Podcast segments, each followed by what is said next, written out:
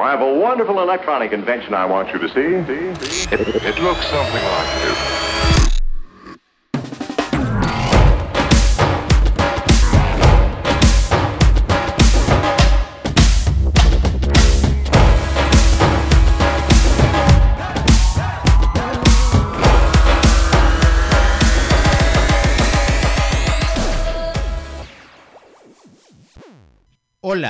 Soy Paco Domínguez y estás en Hecho Derecho, un programa donde analizamos hechos jurídicos que se materializan en actos jurídicos.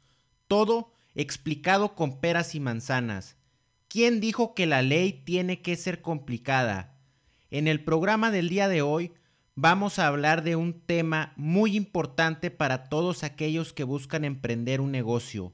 El día de hoy vamos a hablar de las cuestiones legales que tienen que tomar en cuenta a la hora de poner un negocio. Para tocar el tema, invité a Gloria Barrón, quien dentro de su trayectoria como abogada ha ayudado a muchos emprendedores. Sin más, comenzamos. Bienvenidos a Hecho Derecho durante la semana recibí varias preguntas sobre los aspectos legales a la hora de emprender. ¿Qué debo tener en cuenta a la hora de constituir mi empresa? ¿Qué obligaciones voy a adquirir? ¿Qué contratos debo tener? ¿Qué hago con la información de mis clientes y cómo la resguardo? Fueron solo algunas de las preguntas que me hicieron. Es por eso que hoy Vamos a platicar de estos y varios puntos que hay que tener en cuenta a la hora de emprender. Para esto me encuentro con una gran amiga y mi primera mentora, Gloria Barrón. Gloria, ¿cómo te va? Hola Francisco, muchísimas gracias por, por la presentación. Este, muy bien, muchísimas gracias. Épocas difíciles para los emprendedores, pero no imposibles. Así es, Gloria. Sabemos que, tú eres una emprendedora, te conozco de mucho tiempo y sé que tienes y has tenido varios emprendimientos y es por eso que decidí invitarte el día de hoy a platicar de este tema. Estoy convencido que las mujeres tienen un gran valor que aportar a los negocios con esa visión, con esa empatía y con esa capacidad de escuchar que las caracteriza. Así es, sí, tocaste un tema muy importante. Yo creo que una de las frases que, más me representa como persona, siempre, siempre la digo, es abogada de profesión, pero emprendedora por pasión. Entonces me toca ver como los dos lados del emprendimiento y la parte legal de un emprendimiento y entonces estoy súper contenta de poder compartir este tema contigo y con toda tu audiencia. Qué bueno, Gloria. Antes de empezar con el tema, me gustaría comenzar con una analogía relativa a los negocios. Pienso que todos están familiarizados con las mesas, una mesa común y corriente, cuadrada, cuatro patas de madera. Y la función de las cuatro patas es soportar un tablón. Y si lo soporta, estamos seguros que cumple con un propósito. Pero ¿qué pasa si la mesa tiene una pata más corta? ¿O qué pasa si nada más tiene dos patas? ¿Puede sostenerse con dos patas o con una? ¿Qué pasa si las cuatro patas no se encuentran unidas? Y probablemente tú que nos escuchas dirás, bueno, este pelado está loco, ¿qué tiene que ver una mesa con los negocios?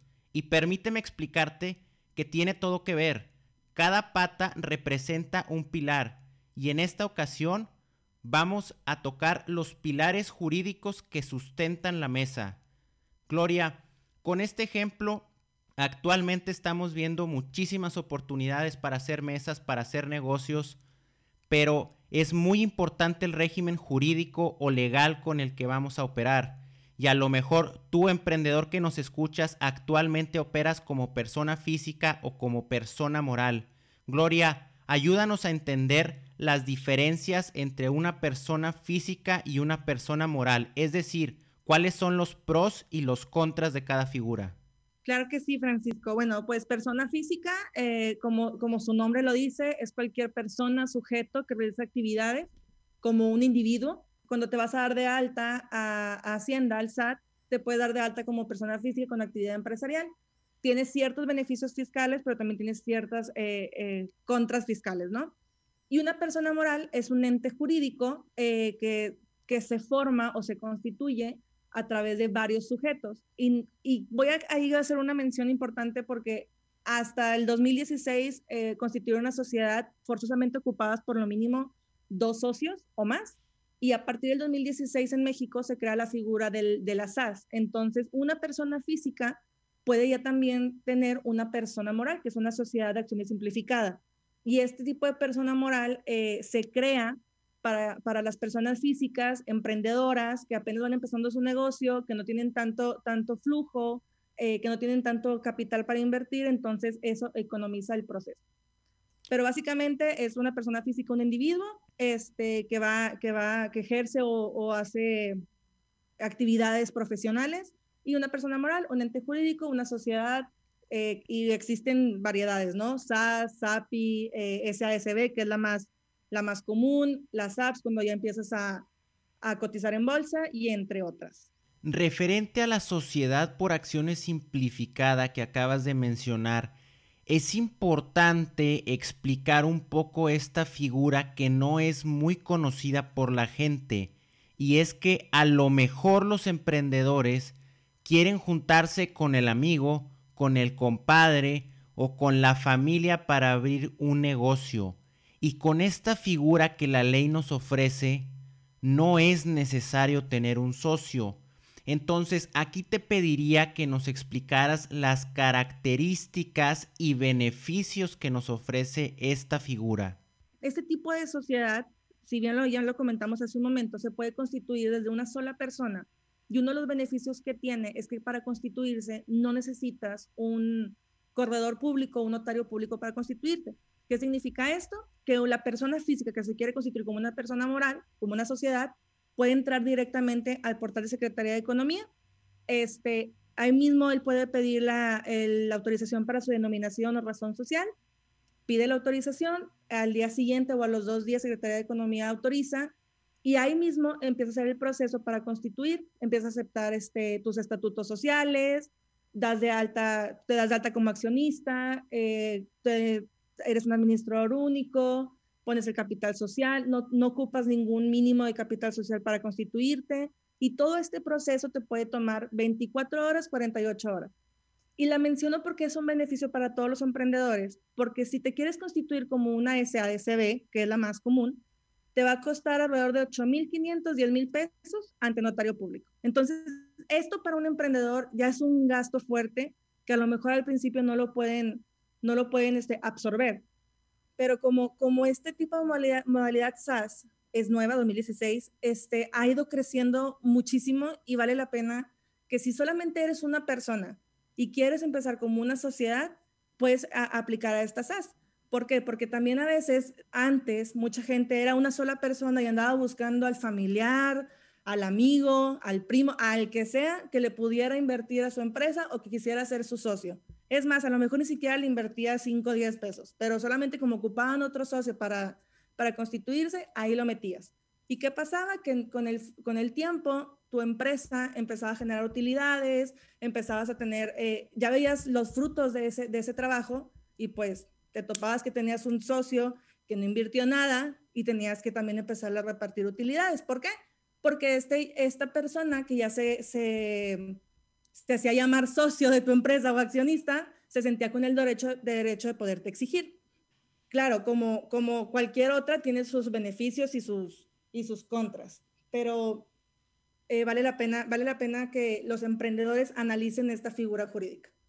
Claro, Gloria.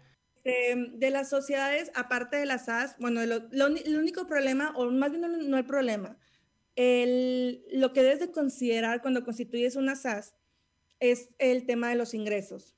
Si tu SAS o si tu SAS tiene ingresos acumulados de 5 millones de pesos al año, automáticamente tienes que brincar a la siguiente o a otra figura jurídica, que puede ser una SASB, puede ser una SAPI, lo que quieras, pero no te puedes quedar en el régimen de SAS. Entonces, es algo que tienes que contemplar como, como SAS.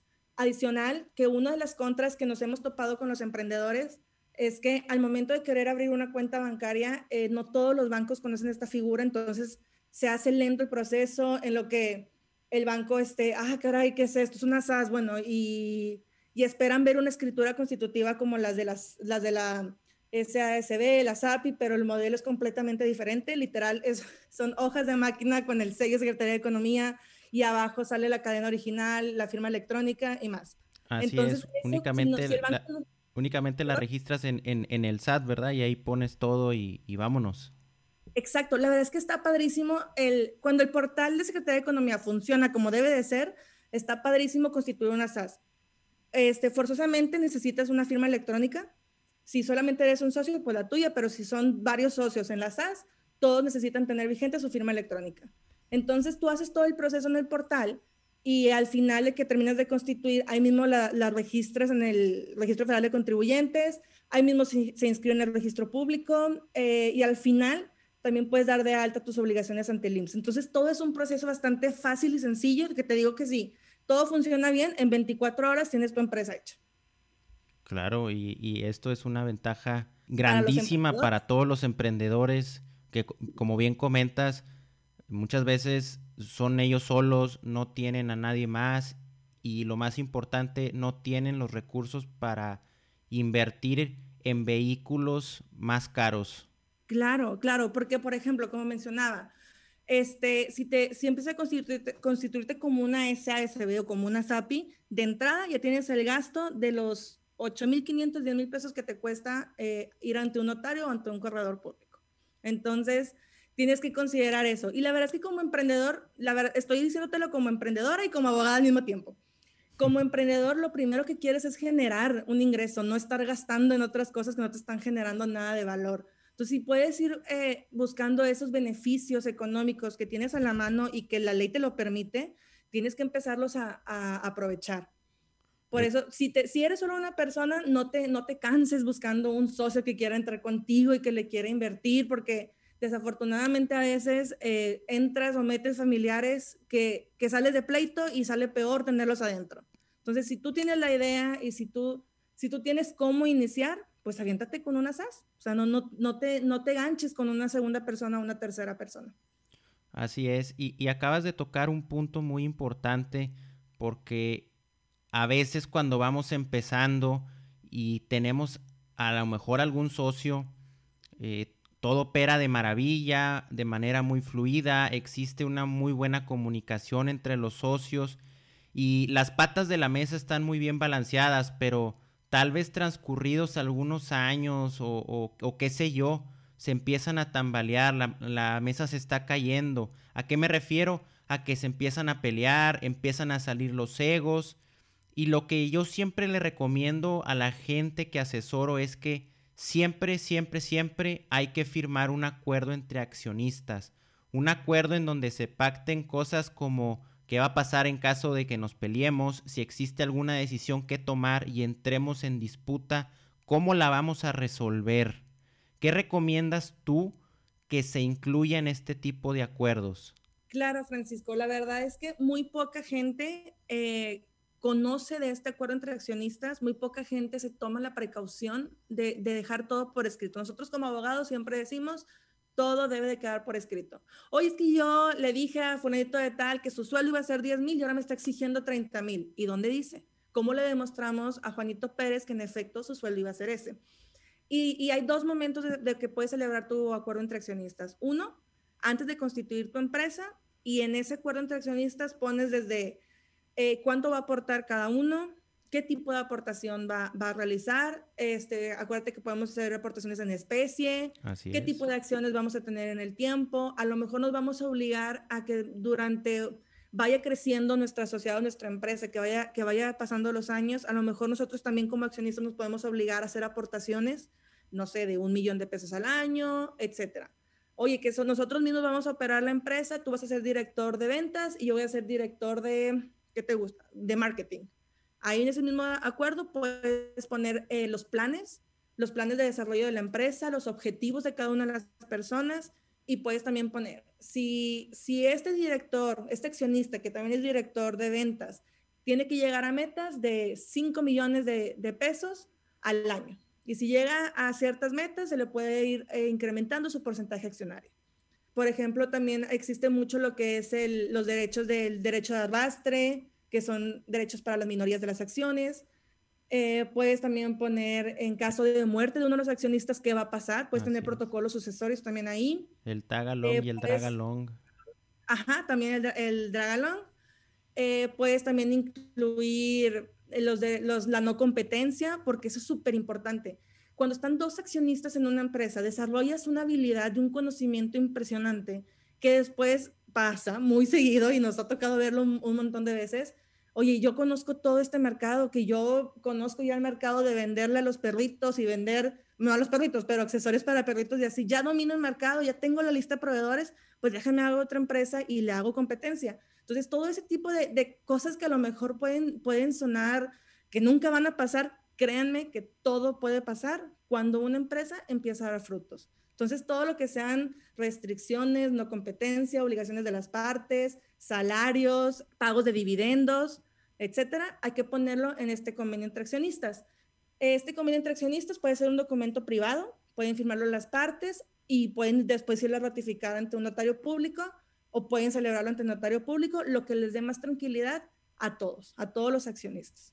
Claro. Eso es súper importante y te digo que puede ser dos tiempos, porque uno es antes de empezar y después ya este, conforme creció la empresa y a lo mejor crees o consideran que es importante incluir a un nuevo accionista, bueno, vamos a poner las reglas sobre la mesa cuando entre este nuevo accionista, puede ser en el año 3, 5, 7, el año que sea, y siempre tiene que estar las reglas sobre la mesa y todo por escrito. Así es. es. En pocas palabras, es una protección a los intereses tanto personales como a los intereses colectivos de la empresa. Claro, súper importantísimo. Y te digo, mucho, desafortunadamente, se desconoce mucho el tema y, me ha tocado eh, casos en los que a un accionista, oye, le mencionas, ¿sabes qué? Le recomendamos hacer un convenio entre accionistas y si estás hablando solo con uno de los accionistas y te dice, ay, es que no sé cómo me lo vaya a tomar pues no te lo voy a tomar mal, porque también es algo muy transparente para todas las partes. O sea, todos estamos en el mismo entendido de cómo va a funcionar la empresa. Entonces, no les debe dar pena, no les dar miedo, al contrario, es algo súper seguro para todas las partes. Así es, y, y más, eh, como bien comentas, tanto antes de empezar como cuando ya la empresa te das cuenta de que sí funciona y que sí es un negocio y las cosas van bien, es mejor tomar la decisión en ese momento que estás bien con tu socio que cuando, oye, ya estamos peleados, ya salimos de pleito y ya no sabemos qué hacer. Exacto, exacto. Y también este, la salida de los socios o los accionistas es súper importante porque lo que acabas de decir, se pelean y luego vas a tenerlo ahí siempre como un accionista que no quiere eh, participar o no quiere velar por los intereses de la sociedad porque está enojado contigo. Entonces, en este convenio entre accionistas y aparte en estatutos también puedes mencionar cómo va a ser la salida de los socios en caso de que algo suceda. Este, y también algo muy importante, porque ya lo hemos mencionado antes, es que la contratación de no familiares pasa mucho que son dos accionistas y la cuñada de un accionista se quedó sin trabajo o el familiar que quieras, oye, pues vamos a dejar que trabaje aquí, vamos a darle un salario. Y resulta que esta cuñada este, siente con mucha confianza porque pues su cuñado es el dueño, entonces no le va a decir nada, no llega a metas, no hace lo mismo que los otros empleados, pero sigue recibiendo un, un salario como tal. Y entonces en este convenio puedes definir también reglas de si te contratan, si contratas a un familiar, todos van a, van a jalar parejo, ¿no? Entonces, todas esas cosas tan sensibles que pueden llegar a pasar en la sociedad, las puedes dejar por escrito. Todo lo que puedas imaginar, no hay nada, no hay ningún límite para poner un convenio entre accionistas. Entonces, eso es muy importante porque luego te, te preguntan de que, oye, ¿y esto sí lo podré poner? ¿Tú crees que puede pasar? Intégralo, siempre. Todo lo que puedas integrar está perfecto. Otro aspecto muy importante y creo que en tu trayectoria te ha tocado mucho este tema, el de ya tenemos una empresa sana, estable, el negocio va creciendo y se vuelve atractivo para que la gente invierta en la empresa. Ya estamos en otro escenario y tenemos que tocar el tema de las sociedades anónimas promotoras en inversión. ¿Cuándo consideras que debemos constituir o de convertirnos en una SAPI? Es una, es una una denominación, un tipo de sociedad que se usa mucho, pero muy poca gente sabe exactamente para qué se utiliza. Este, la SAPI es, es Sociedad Anónima Promotora de Inversión. Como su nombre lo indica, es cuando vas a promover la inversión de tu empresa. Cuando vas a promover la inversión de tu empresa, quiere decir que va a llegar un tercero y va a invertir en tu empresa y va a tener reglas muy específicas y tú no quieres perder el control de tu empresa. Entonces, en, en las APIs te da la oportunidad de generar tipos de acciones eh, con diferentes derechos a voto, diferentes derechos este, de participación. A lo mejor solamente quiere invertir, pero no le vas a dar este, la misma utilidad, etc. Entonces, cuando tengas un inversionista en puerta o cuando ya este, tú veas que tu sociedad, tu SA, empieza a tener un flujo y, empieza a ser atractiva para inversionistas, les recomendamos cambiarse a una SAPI para que empiecen a, tener esas reglas especiales cuando entra un tercero ajeno a toda la, operación.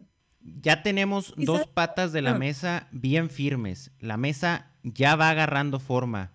Pero para poner la tercera pata hay que ver la operación del negocio, y muchas veces cuando vamos iniciando un negocio lo vamos estructurando como va pasando el tiempo y es un proceso natural de crecimiento, pero comúnmente y sobre todo, otra vez cuando vamos empezando, nos topamos con problemas de que, oye, no me están pagando por los productos o por los servicios que tengo, tengo una cobranza muy lenta, los proveedores no me hacen caso y es muy importante tener todas nuestras relaciones comerciales por escrito, es decir, con un contrato firmado, como lo comentábamos. Y otra vez, cuando vas empezando, no cuentas muchas veces con todas estas herramientas necesarias para esto. Correcto. Eh, la verdad, como emprendedor, vuelvo a repetir, tú quieres generar ingresos. Te olvidas de todo lo que va a sostener tu operación. Adiós marca, adiós contratos, términos y condiciones, aviso de privacidad, tú lo único que quieres es vender. Entonces, es, es lógico que se te pasen estos temas y más si no los conoces. Un contrato. Puedes tener diferentes tipos de contratos. ¿A qué me refiero? Tienes un contrato de servicios para tus clientes, tienes un contrato para tus proveedores, tienes, este, por ejemplo, los convenios de confidencialidad, eh, tienes términos y condiciones que son eh, para tu página y todos tienen que aceptarlos perdón, este, y más. Pero las cosas importantes en que estos contratos de servicios o proveedores es que todos tienen derechos y obligaciones para las partes.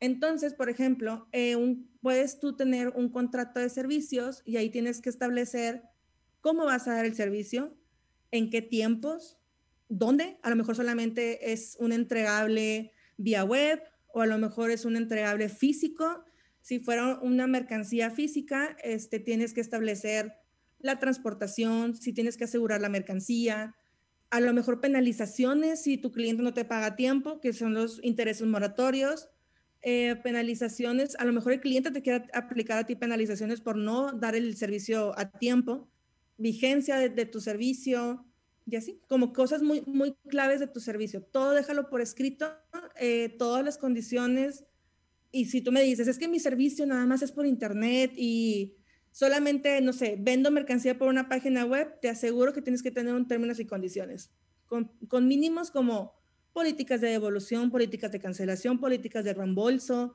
este, una liberación de responsabilidad, a lo mejor tú la mercancía la, la mandas con, a través de, un, de, una mensajería, una paquetería, qué pasa si se pierde la mercancía, etcétera. Entonces, es súper importante que siempre tengas eh, regulado tu operación, tu negocio ante terceros. Claro, y, aquí otro tema que, me hicieron mucho la pregunta es, oye, ¿qué me recomiendas? ¿Tener un contrato marco o, oye, eh, a cada cliente estudio la operación, le, le, hago un contrato específico para cada operación? Y, yo creo que, que, aquí tiene mucho que ver el, evaluar la operación y lo que, lo que el emprendedor quiere. Obviamente va a haber eh, relaciones comerciales las cuales sí va a, a meritar sentarte y hacerle un contrato desde cero y pudiera darse el caso de que, oye, a estos 50 clientes, oye, pues aquí está, aquí yo tengo ya mi contrato marco, este es el contrato con el que yo opero. Correcto. Eh, sí, debes de evaluar varias cosas. Primero, el tipo de servicio que ofreces o, lo que haces, ¿no? Si solamente vendes en línea o si es un servicio donde tienes que tener interacción con el cliente, tienes que recibir información, tienes que evaluar tu tipo de cliente. No es lo mismo un cliente institucional, voy a echarme un gol, pero no es lo mismo a lo mejor un grupo Salinas que, una, que un cliente más chiquito que solamente te va, a comprar una vez, pero el otro va a ser un servicio recurrente que va a ser cada mes y así. Entonces tienes que evaluar como varios factores de, de la operación cuando realmente necesitas un contrato físico y que quieres este, que el cliente te firme eh, de manera autógrafa y más, yo recomiendo por facilidad tener ya preestablecidas unos, unas cláusulas. que son preestablecidos? Son tus mínimos de operación. Tu objeto, eh, tu alcance, tus entregables, tu vigencia o tus tiempos de, de entrega, qué sucede si el cliente no, no contesta a tiempo y más. Ya que tengas esos mínimos, ahora sí, si un cliente te pide negociar una cláusula, vas a negociar solo una. No te vas a poner a, hacer un contrato desde cero. ¿Por qué? Porque no es, no lo puedes operar así. Ahorita tienes uno, se te hace muy fácil, pero en un vas a llegar a 100 clientes y en dos a 300 y en cuatro. Imagínate que todos los días tengas que ponerte a hacer un contrato nuevo, operativamente no se puede. Claro. Em, pero, por ejemplo, también yo, yo, les, yo les pido mucho que hagan uso de las herramientas tecnológicas. ¿A qué me refiero con esto?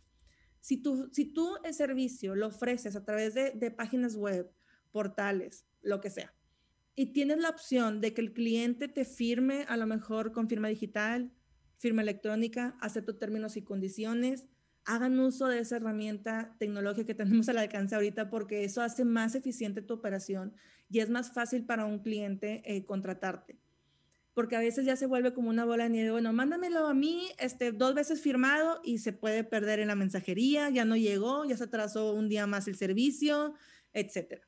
Entonces hay que, hay que empezar a usar esas herramientas tecnológicas que tenemos y porque también el derecho se empieza a ser tecnológico. Eh, ya tenemos muchas, mucha gente y muchos eh, empresarios que empiezan a utilizar la firma de contratos con firma digital, literal, firma con Adobe o algo así este, la firma electrónica, que es cuando pones tu punto key, tu punto, tu punto rec y tu contraseña. De esta manera le das más certeza jurídica que fuiste tú el que firmó. Este, están los términos y condiciones, acepto términos y condiciones y puedes eh, saber qué usuario y a qué hora lo, lo firmó, etcétera. Entonces, es importante que vayamos avanzando junto con la tecnología todos los temas legales. O sea, como bien lo mencionamos a un principio, ya estamos en la época en la que puedes constituir una empresa desde tu computadora, cuando antes tenías que forzosamente salir, ir al notario, echarte la vuelta al, al SAT, darla de alta. Ahorita no hay citas, se vuelve todo muchísimo más complicado, entonces hay que empezar a usar la tecnología y en los contratos aplica perfecto. Hace un momento tocabas un punto importante, el punto de las relaciones laborales. Sabes, considero que es un tema de suma importancia establecer la relación laboral mediante contratos, ya sea contrato individual o contrato colectivo, por mencionar algunos, y esto va tanto para los emprendedores como para los trabajadores. Eh, eh, tenía un maestro en la carrera que siempre nos decía, existen patrones malditos y trabajadores también. ¿A qué quiero llegar con esto?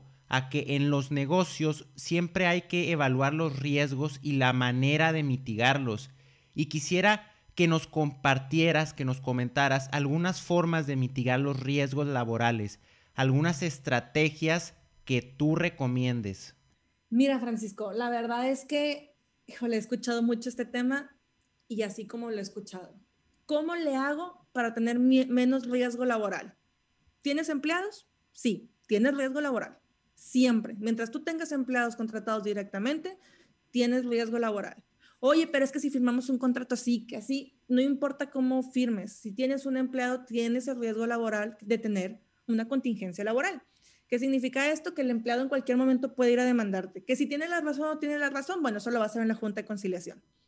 Este, como emprendedores, busquen beneficios y estrategias fiscales. No, no, no, no me refiero a evadir impuestos ni nada de eso. Hay cosas legales, hay cosas que puedes eh, obtener con una buena estrategia fiscal, una buena asesoría fiscal, en donde tú como emprendedor puedes tener un, esquema híbrido, por así decirle, una parte como asimilado salario y otra parte como sueldos, y salarios, sueldos y salarios. Eh, que significa que una parte si la tienes dada alta en el IMSS y más, pero no me quiero meter a detalle en eso porque no, no es tema, pero lo que sí les, les quiero expresar es que hay formas de obtener beneficios fiscales legalmente. Y lo digo legalmente porque hace años, hace un par de años, estuvo muy, muy trillado el tema de los outsourcings, que eso era una evasión de impuestos y más. Eh, sigue existiendo la figura, pero hay gente que lo sabe hacer bien y, en, y conforme a la ley. Entonces hay que siempre estar bien asesorados y siempre levantar la mano con el asesor fiscalista que tengas y decirle, oye, ¿qué pasa si esto? Oye, ¿qué pasa si lo otro? ¿Qué pasa si el SAT me, me, me, eh, hace una auditoría y más? Y ya para regularizar eh, la, la, figura laboral, imaginemos que ya decidiste darte de alta como patrón en el IMSS, porque es una obligación que tienes para poder tener empleados directamente. Te das de alta como patrón en el IMSS y aparte tienes que darte de alta en el registro estatal para el impuesto sobre nómina. Eh, puedes contratarlos como un contrato laboral por tiempo determinado, puede ser por tiempo indeterminado. Tienes la opción de tener los contratos de prueba por 90 días. Eh, depende, a lo mejor son este, horas, puedes tener un contrato por obra determinada y un contrato por obra indeterminada. Y también, aparte de estos contratos laborales, tienes que complementar este, yo le llamo kit laboral. Cuando entra un empleado, yo les recomiendo que firmen un convenio de confidencialidad. ¿Por qué? Porque va a tener acceso a datos de tus clientes, a lo mejor a cuentas bancarias, depende obviamente del servicio, pero siempre estás exponiendo tu, material, tus bases de datos y más a terceras personas. El convenio de confidencialidad, un aviso de privacidad para empleados, donde ellos te, autorizan a que sus datos personales los vas a utilizar para temas de, estadística, para temas de historial interno, clínico y más. El de no competencia, porque, por ejemplo, se da mucho con el personal de ventas. Los personales de ventas a veces entran y adquieren estos bases de datos de los clientes, ahí tienes teléfonos, nombres completos, y luego resulta que a este, a este personal de ventas que tenías le ofrecieron un muy buen puesto en la competencia que tiene, se va para allá, pero también se lleva tu, tu base de datos, entonces no, no estabas protegido y cómo le reclamas y, y más. Entonces, eh, son como los, los contratos típicos, adicional al contrato laboral, siempre tener un contrato, un contrato firmado hay, mucha la teoría de que no le des copia al empleado, no pasa nada. Tú le puedes dar copia porque es parte por ley, estás obligado a darle una copia a su contrato laboral. Entonces, eso de no le des copia porque te puede demandar, no ocupa el contrato para irte a demandar. Él puede ir a la Junta de Conciliación sin un contrato y créeme que te van a hacer ir y te van a hacer escuchar y más. De, hecho, ni lo ofrecen como prueba. Exactamente, exactamente. reglamento interno de trabajo hay que hacerlo conforme lo establece la Ley Federal del Trabajo tiene unos aspectos mínimos que hay que considerar. Hay códigos de ética, este, hay hasta códigos de vestimenta, depende hasta, hasta qué nivel quieras llevar tu relación laboral. Pero como mínimo son los primeros que te dije. Claro. Entonces, este, mientras más documentado tengas, mucho mejor.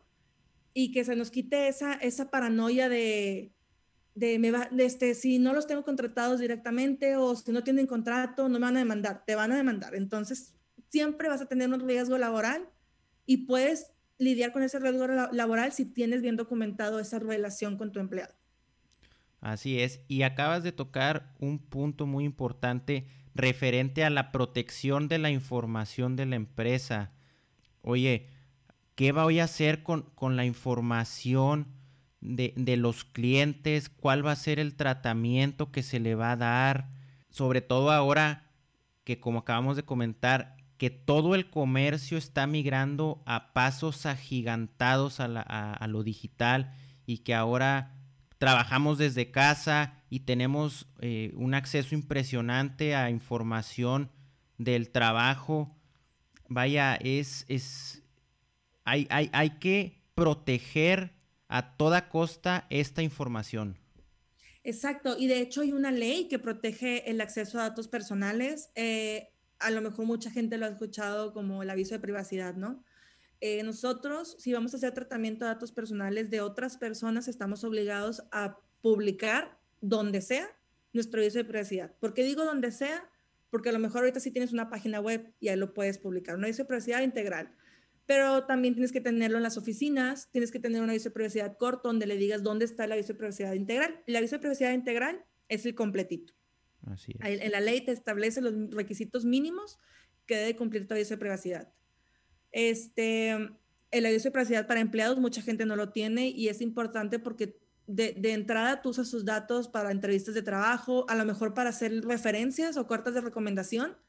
También tienes que establecerle que, oye, si en algún momento tú sales de la, de la compañía o de la empresa, yo puedo usar tus datos para generarte una carta de recomendación. Este, pero bueno, volviendo al tema del aviso de privacidad, desafortunadamente todavía no mucha gente está comprometido con esta, con esta regulación que es aviso de privacidad, pero no tenerlo en tu página te puede traer una multa de 28 mil, 30 mil pesos, ya dependiendo de, de, la institución. Es el INAI el que regula esto. Y ¿qué, ¿qué, es importante aquí? Que tú debes de mencionar en el aviso de privacidad los objetivos principales para que vas a tratar los datos personales. Por ejemplo, yo tengo que poner literal, yo voy a recabar tus datos personales para estas finalidades, para ofrecerte servicios, para mandarte eh, promociones por correo electrónico, para hacerte llamadas de publicidad, para hacerte llamadas de cobranza, etc. Y hay otro apartado que se llama finalidades secundarias. Finalidades secundarias es que no forzosamente, o sea, tienes que hacerlo. Puede el, el, el titular de los datos personales decir, no quiero que me, que me, que, que estas finalidades, simplemente solamente las principales, que es para lo que te contraté, y las secundarias no las quiero. Secundarias, por ejemplo, mucha gente mete em, el tema de encuestas, el tema de eh, estadísticas, marketing, publicidad, esas pues no las necesitas como tal para ofrecerle el servicio. Entonces el, titular puede decir, estas no las quiero y tienes que, tienes que em, aceptarlo, ¿no? Que el cliente pues no quiere que le hagas otro tipo de finalidades aspectos importantes de la de privacidad es que tenemos los llamados derechos ARCO, en donde el titular de los datos personales puede acceder, ratificar o ponerse a cancelar sus datos personales. Entonces, imaginemos que se acaba la relación con este cliente y tú tienes la obligación de eliminar la información de este cliente y él puede mandar un mail y tienes que poner textual el correo electrónico o el proceso de cómo tiene que llevar a cabo estos derechos ARCO y él puede exigir que le demuestres que cancelaste o que en este caso a lo mejor se equivocaron de nombre o de RFC y él puede ratificar sus datos personales y te hace una solicitud. Y tú como, como responsable de los datos personales tienes un plazo para dar esta respuesta, si no, multa. Y aunque el aviso de privacidad mucha gente no lo conoce, yo se los recomiendo que lo, que lo empiecen a, a, a poner en su portal, porque también hay mucha gente que se dedica, hay, como, hay gente buena y gente mala. Hay mucha gente literal que se dedica a buscar a esas personas que no tienen publicado servicio de privacidad y le manda la alerta al, al, INAI y te cae el INAI y te multa. Entonces, no te arriesgues, es algo, es algo sencillo que puedes cumplir y te evitas una multona del tamaño del mundo que a lo mejor como emprendedor no vas a poder absorber. Entonces, esas son como las, las cosas importantes de aviso de privacidad. Básicamente, en conclusiones, ¿qué tratamiento le vas a dar a los datos personales de la persona que recabaste los datos? Gloria, a mí me gusta que mis escuchas siempre se queden con algo importante de cada capítulo. Es por esto que me gustaría que para cerrar nos dieras algunos consejos. Sin embargo, en esta ocasión te pediría que los consejos fueran en, enfocados a todas las mujeres emprendedoras, para todas esas mujeres que nunca se dan por vencidas y que luchan por una verdadera equidad en los negocios la verdad es que eh, estamos en la época de mujeres empoderadas, ¿no? Entonces lo hemos escuchado tanto, pero ha crecido tanto el género femenino. Yo estoy impresionada porque cada vez conozco gente que de verdad lucha, lucha y siempre va a haber una persona que te diga, ¿para qué? No puedes, tú para qué quieres hacer esto, esto ni siquiera se puede vender, todo se puede vender y para todo sale el sol y todo es un negocio, para todo hay una oferta y una demanda y para todos hay clientes. ¿Por qué te digo esto? Porque me, he topado con muchísimos casos en los que, oye, es que yo quiero poner un negocio de, de snack, un snack, quiero vender conchitas y más, y como que después llega el otro que le dice, ay, ¿para qué un snack? Ni te va a generar nada. Todo es negocio. Entonces, y te vas a topar en una misma avenida cuatro snacks y para todos hay, hay negocio y siempre busca un diferenciador. Siempre ofrece algo diferente eh, en tu producto, en tu servicio. La experiencia del cliente es súper importante. Experiencia del cliente, no me refiero a atención al cliente, es todo. Es desde cómo contestas en un, en un Facebook chat o cómo contestas por WhatsApp o cómo contestas por teléfono. Tienes que sentir, el cliente se tiene que sentir que realmente le estás poniendo atención, porque así debe de ser. Cada cliente es un cliente especial. Este, desde cómo contestas, el, eh, cómo empaquetas tu, tu, mercancía. No es lo mismo ver un, una etiqueta impresa a lo mejor que escrita con pluma. Em, por ejemplo, yo les ofrezco a mis clientes en su empaque, les, les meto como una tarjetita personalizada y, el cliente de verdad se siente como atendido personalmente. Eh, la experiencia del cliente es muy importante. Tienes que tener, por ejemplo, esa facilidad de qué pasa, más bien busca siempre la satisfacción del cliente. A lo mejor para ti va a ser una pérdida de 10 pesos, pero ese cliente que, se quedó contento y satisfecho con tu, con tu producto después de que te hizo un reporte, una devolución o no sé, que venía mal la mercancía, él te va a recomendar con 10 más. Y la recomendación de boca en boca vale un millón, de verdad. Puedes pagar publicidad en Facebook, puedes pagar muchísimas cosas, pero cuando una persona le recomienda a otra, le, da le genera esa confianza de poder ir y poder comprar tu producto. Eh, ahorita lo que, se empieza a hacer, porque todo, todo este 2020 ha sido muy, muy complicado para emprendedores y algo que ha funcionado en estrategias de marketing, sé que no es el tema, pero me gustaría exponerlo, es humanizar la marca. ¿Qué significa esto? A la gente le gusta ver quién está detrás de un negocio. No solamente es, es un nombre y sube mercancía y más. Tienes acercamiento con la gente y no me refiero a que les expongas qué haces en el día o, que, o si tu familia, tus hijos, qué carro traes, no. A la gente, te lo juro que un video de 30 segundos donde les muestres cómo empacas eh, tu mercancía, cuando te llega mercancía nueva, etcétera, es humanizar tu marca y eso, eso de verdad le da mucho, mucho valor a un negocio. Eh, los puntos de venta eh, tecnológicos, de verdad no ocupas contratar una página si apenas vas empezando. Facebook es un medio este, enorme para hacer ventas en línea. Bueno, y también siempre tengan, lo digo ya, ya como, como emprendedora de negocio, siempre tengan opciones para sus, sus envíos eh, locales y nacionales, nunca se cierren una puerta. Si a lo mejor ahorita no, no dice, sabes que yo solamente voy y hago entregas en un punto de entrega, este, busca alternativas. Hay socios estratégicos de mensajería local impresionantes, te podría decir, con los que, con los que me ha tocado trabajar y de verdad ofrecen un servicio extraordinario pero nunca digas que no. O sea, no, no, digas que no puedes. Busca siempre alternativas de cómo sí dar ese servicio, de cómo sí darle esa satisfacción al cliente. Entonces, esos serían como mis, mis puntos importantes para un emprendedor. No tengan miedo a empezar un negocio, no tengan miedo a empezar una empresa. La, la época ha sido complicada, pero sí creo que ha sacado lo mejor de muchos. Hay gente que ni siquiera sabía que podía empezar un negocio y a veces necesitas como una, una patada, una presión para decir, ah, caray, me quedé sin trabajo y ahora qué hago. Oye, pues yo soy buenísimo haciendo empalmes. Ponte a vender empalmes, crea tu marca, crea, crea ese, ese emporio. Conozco gente que empezó vendiendo cinco limones y ahorita tiene un huerto y tiene ya este, un nombre y le surte HB y le surte Walmart y más. Entonces, cualquier nicho de negocio que ustedes vean es una oportunidad increíble de negocio. Pues hemos llegado al final del programa y no me queda más que agradecer tu tiempo, tu disposición y tus consejos. Gloria, te agradezco mucho el que hayas aceptado la invitación. Este es tu espacio siempre que gustes. Muchísimas gracias, Francisco, y la, verdad a disposición de todos, este, tu audiencia. Si te llegan dudas adicionales y más, eh, podemos de verdad hacer otra sesión y ir resolviendo las dudas. Lo que necesiten, estamos para apoyarnos entre emprendedores y la verdad si tenemos la capacidad como abogados de apoyar a gente que va empezando, nosotros lo hacemos con muchísimo gusto. Muchas gracias, Gloria. Esto ha sido todo por hoy. Hasta la próxima.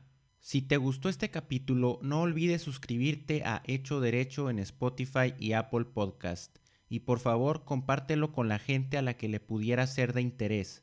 Si tienes algún tema que te gustaría que tocáramos o a alguien a quien te gustaría que entrevistemos, puedes hacérmelo saber a través de mis redes sociales, arroba FDMZ7 en Instagram y arroba FDMZ7 en Twitter.